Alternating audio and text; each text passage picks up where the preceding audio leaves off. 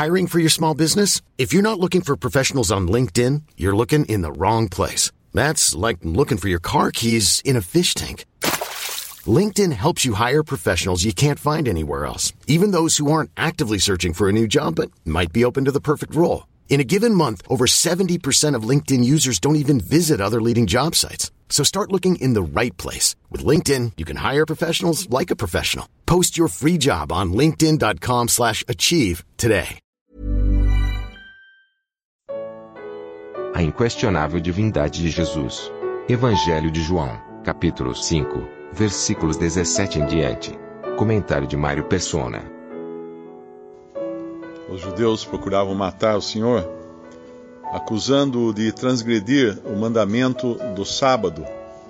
Deus havia instituído o sábado na lei e Deus havia instituído o sábado para o homem.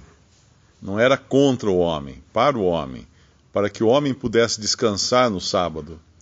Era um mandamento de misericórdia para com o homem. E, obviamente, um judeu não deixaria uma ovelha sua caída numa cova num dia de sábado. Ele resgataria a sua ovelha, como é o próprio exemplo que o Senhor dá numa, numa outra passagem. Porque fazer isso, mesmo que fosse num sábado, era um ato de misericórdia. Uma pessoa trabalhar no sábado, fazer qualquer obra que não fosse um ato de misericórdia, sim, estaria transgredindo a lei. Mas um ato de misericórdia como esse de, de curar esse homem que estava doente há 38 anos, uh, isso não tinha nada a ver com transgredir o sábado, transgredir, o mandamento do sábado. Mesmo porque nesse sábado esse homem estava ali, do lado daquele tanque, esperando a água se mover.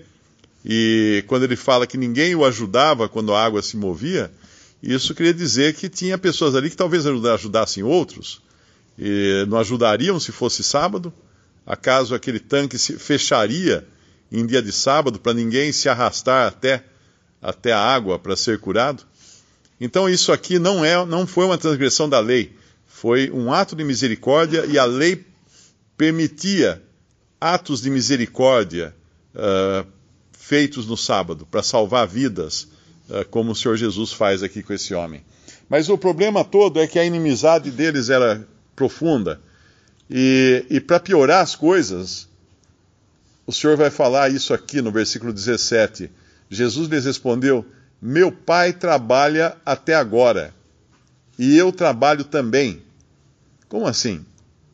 Quantos anos tinha esse homem que estava na frente deles, dizendo que ele trabalha até agora em, juntamente com o pai? Juntamente com aquele que uh, que aparece lá em Gênesis, aparece em Êxodo, aparece nos livros, no Pentateuco de Moisés, como Jesus podia trabalhar até agora? Ele, ele é Deus. Jesus é Deus. Deus encarnado, Filho de Deus encarnado. Ele nunca deixou de ser Deus, ele sempre será Deus, ele sempre será uma pessoa divina da Trindade.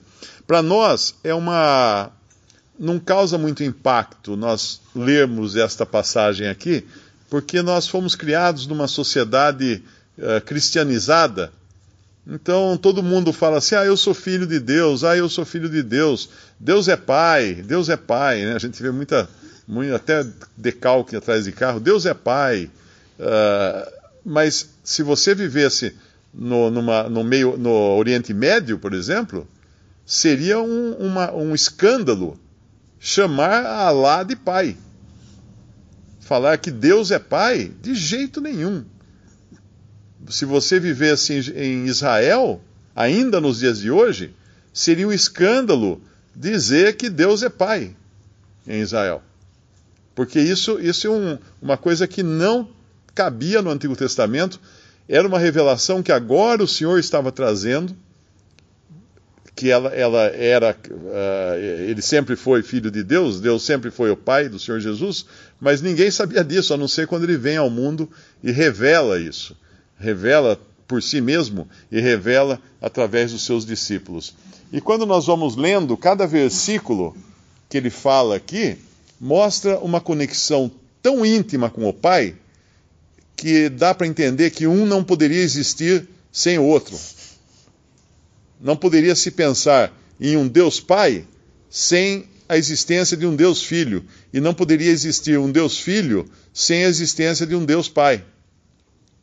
Tamanha é a, a ligação uh, que cada versículo que ele fala revela. Aí no versículo 18, por isso, pois os judeus ainda mais procuravam matá-lo, porque não só quebrantava o sábado, agora o sábado ficou, ficou um menor problema aqui, porque ele, ele levou o assunto, o assunto a, um, a um patamar muito mais elevado. Muito mais elevado. Tirou ali da, da questão da lei, de guardar a lei ou não guardar a lei, de exercer misericórdia ou não exercer misericórdia no sábado, ele levou ao, ao patamar mais elevado que poderia existir. Porque a, a, divindade de Cristo é, vamos dizer assim, é a cereja do bolo, em termos de doutrina. Não tem nada mais elevado do que a divindade de Cristo. Um, o Deus Filho se fazer homem, vir a esse mundo. Lá em 1 João, capítulo 4, nós lemos até da importância, é, 1 João capítulo 4, da importância dessa doutrina. É o versículo. Ah, quando ele fala. Se alguém não confessa. 2 é, capítulo 4. 1 João capítulo 4, versículo 2. Nisto conhecereis o Espírito de Deus.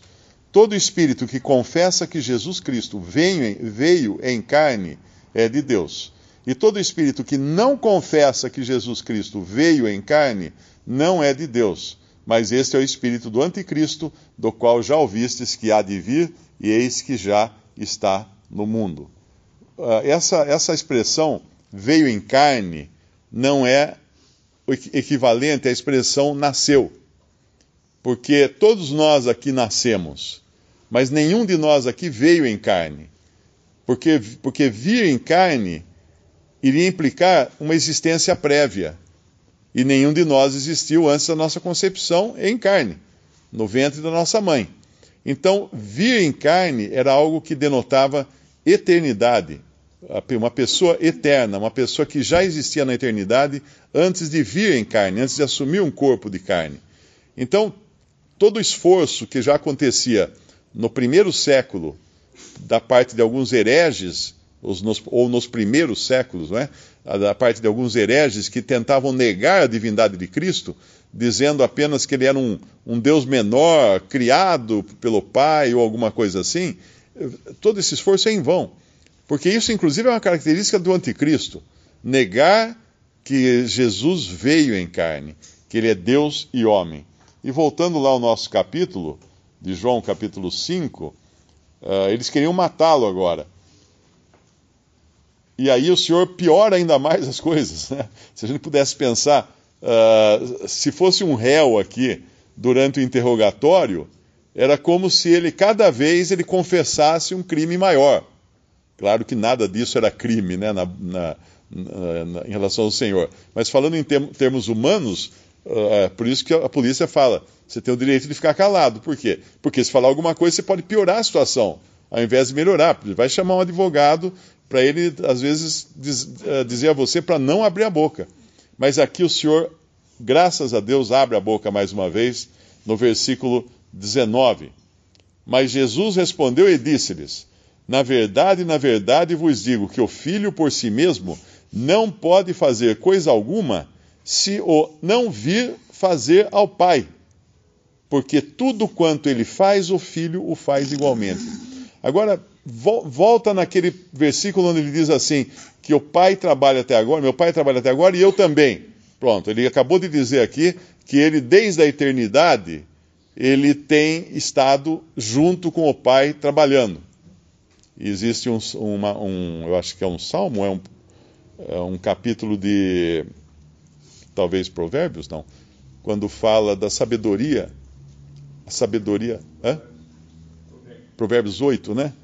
Uh, Provérbios 8, fala da sabedoria estando junto a Deus o tempo todo. Isso é uma. Sabedoria ali é, é a personificação da sabedoria, na realidade. É o próprio Senhor. E aqui ele, quando ele, depois de falar que ele trabalhava, uh, o pai trabalha até agora e ele também, e, então ele vem nesse versículo 19, e o que ele está dizendo basicamente aqui é que o filho, ele, por si mesmo, não pode fazer coisa alguma se primeiro ele não vir, ele não, não enxergar o pai fazendo.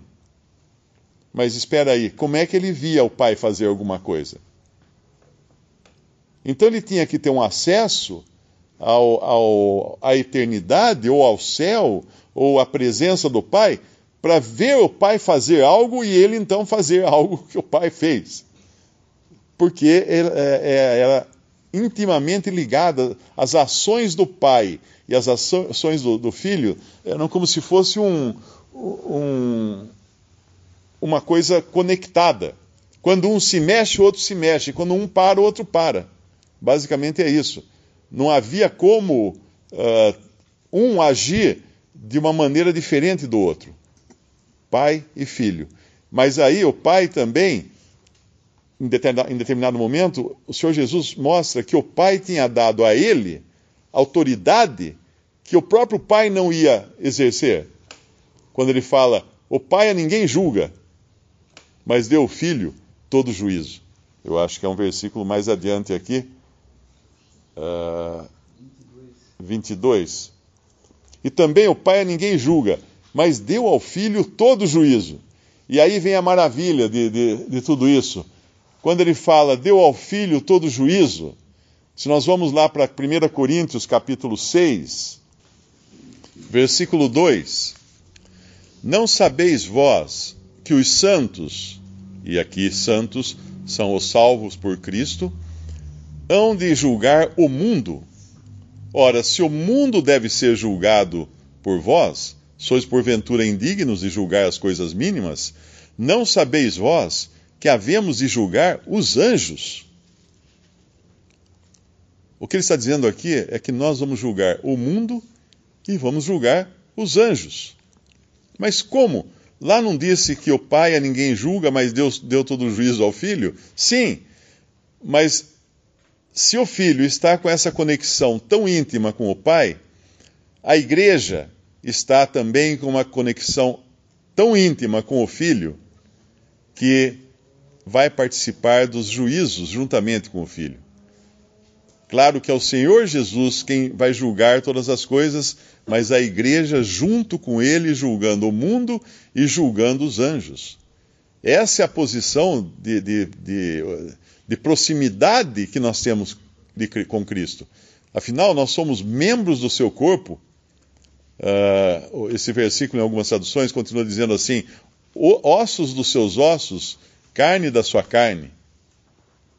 Algumas, algumas versões não têm essa segunda parte do versículo, mas de qualquer maneira, nós somos a noiva. E a noiva tem uma ligação tão íntima com o noivo que ela vai estar junto no julgamento do mundo e no julgamento dos anjos. Então, aquela intimidade que o filho tem com o pai uh, desde a eternidade, ele, ele, vamos dizer assim, não sei se é totalmente correto, mas ele estende esse privilégio agora à igreja. Ele estende o privilégio da intimidade da igreja com ele, ao ponto da igreja fazer as coisas que ele foi designado para fazer, como julgar o mundo e julgar os anjos.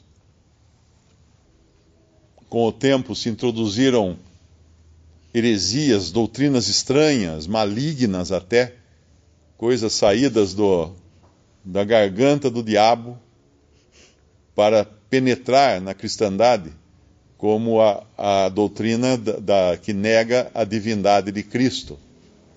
No caso, existem algumas seitas uh, que se fazem passar por cristãs, como os Mormons e as Testemunhas de Jeová, que negam que Jesus seja Deus e homem.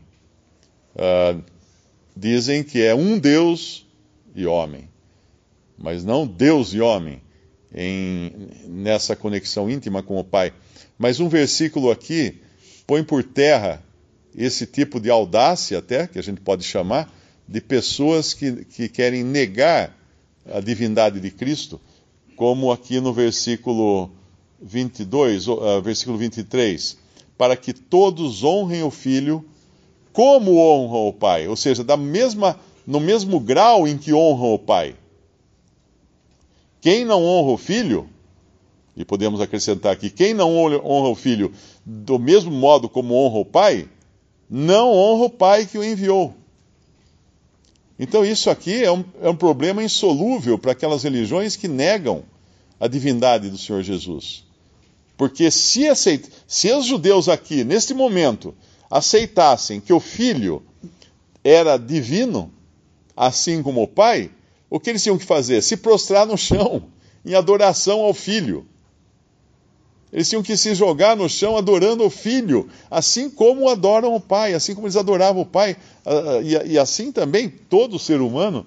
Uh, nós sabemos que um dia todo joelho se dobrará, toda língua confessará que Jesus é Senhor, para a glória de Deus Pai. E, e é nesse sentido aqui que a honra devida ao filho deve ser no mesmo nível da honra devida ao pai. Um testemunha de Jeová, um mormon, jamais admitiria tal coisa. Jamais. Ele, talvez ele falasse assim, não, a gente tem que honrar o filho, mas espera é, aí, vai devagar, não é tudo isso não. É assim, honrar o filho assim como honramos o pai.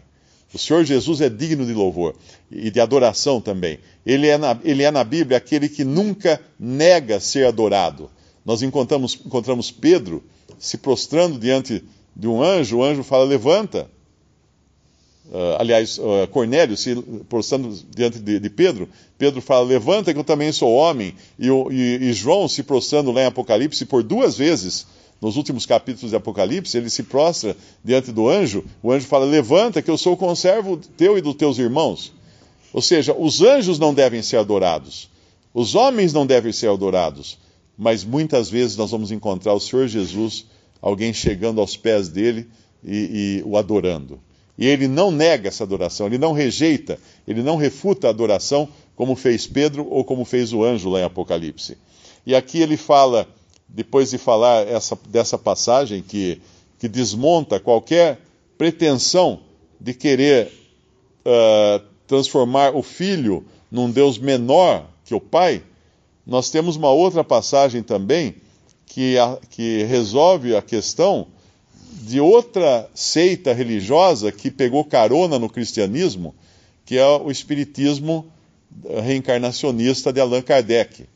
Que, na realidade, ele pegou crenças orientais que já existiam há séculos, adaptou isso para o gosto ocidental cristão e ele, num dos seus livros, ele mesmo confessa isso. Ele diz que se ele, se ele apresentasse do jeito que era o reencarnacionismo, uh, o público ocidental não ia aceitar. Então, ele procurou mesclar isso com o cristianismo, com o evangelho, para que ficasse palatável à, à sociedade europeia, no caso da época, a, a sociedade francesa, né? Allan Kardec era um francês, para que eles aceitassem a, a doutrina reencarnacionista como sendo algo uh, com roupa, roupagem cristã.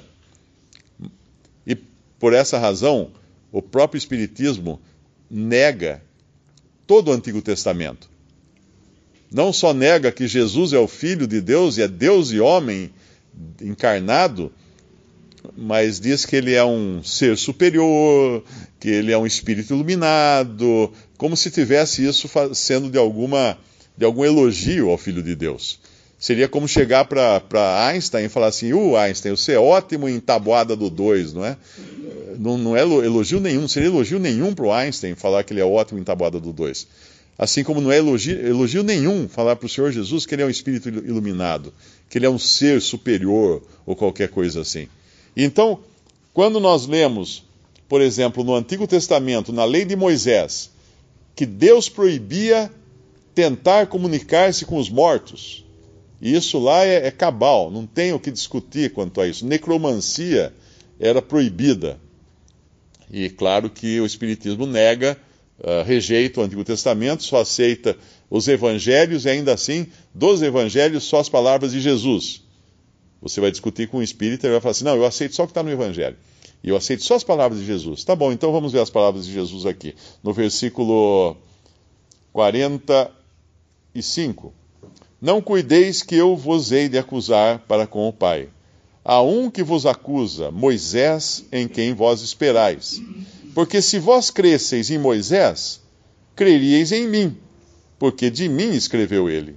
Mas se não credes nos seus escritos, como crereis nas minhas palavras?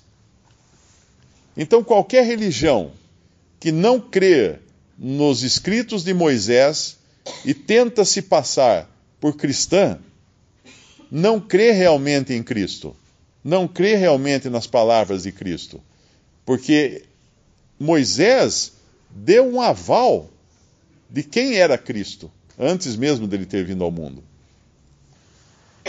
A exclusividade de filiação é apenas dos salvos por Cristo. E, e, lá em Romanos fala disso, porque quando fala dos animais ou de toda outra criação, podemos ler em Romanos capítulo 8, no versículo 19, porque a ardente expectação da criatura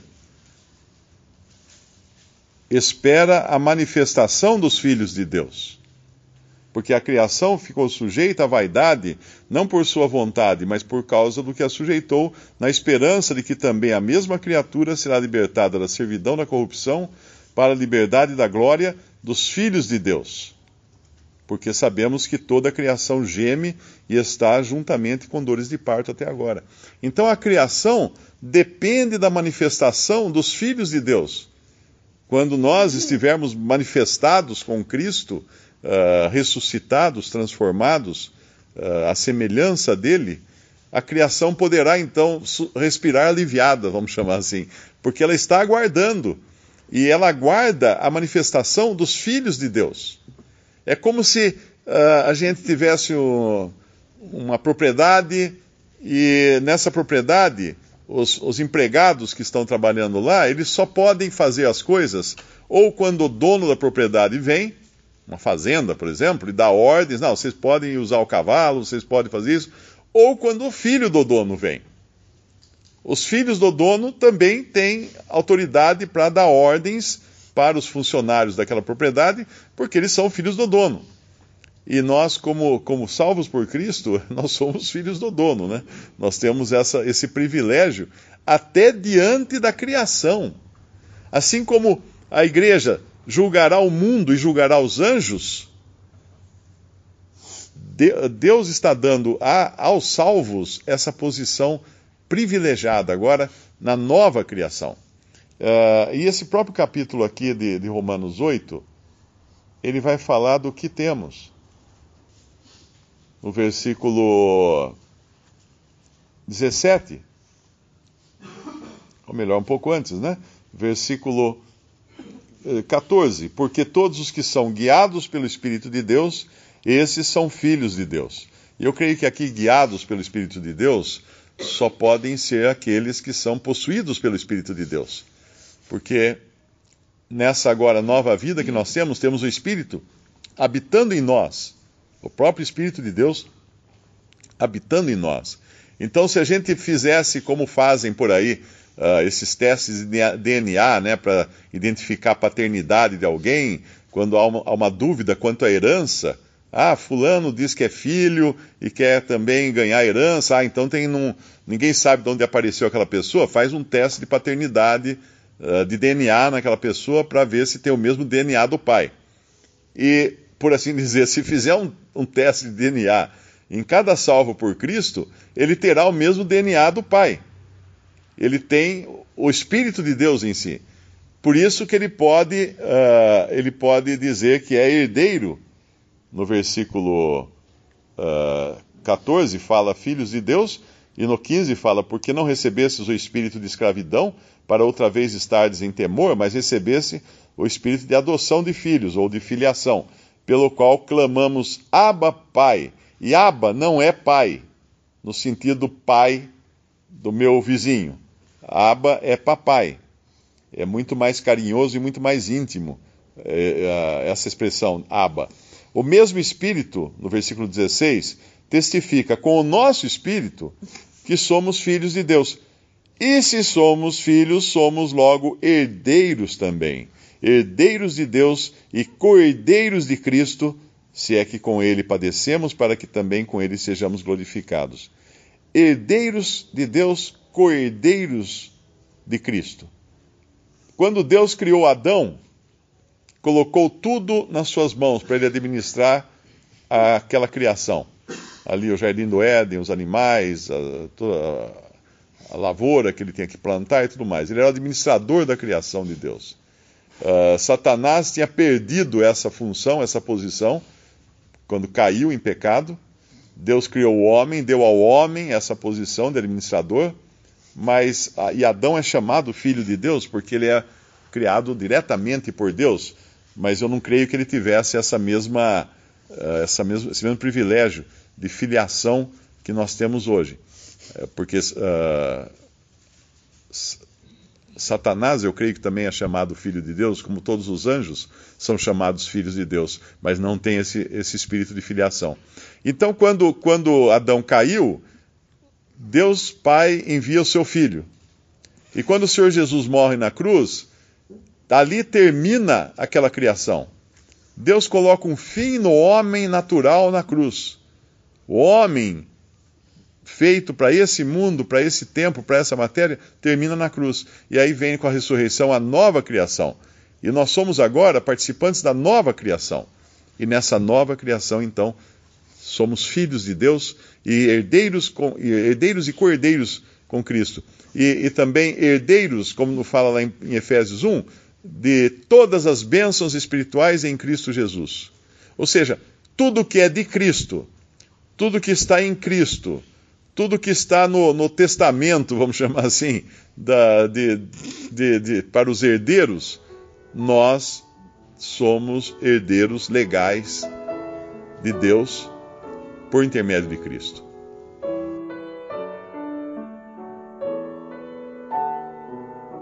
Visite respondi.com.br. Visite também 3minutos.net.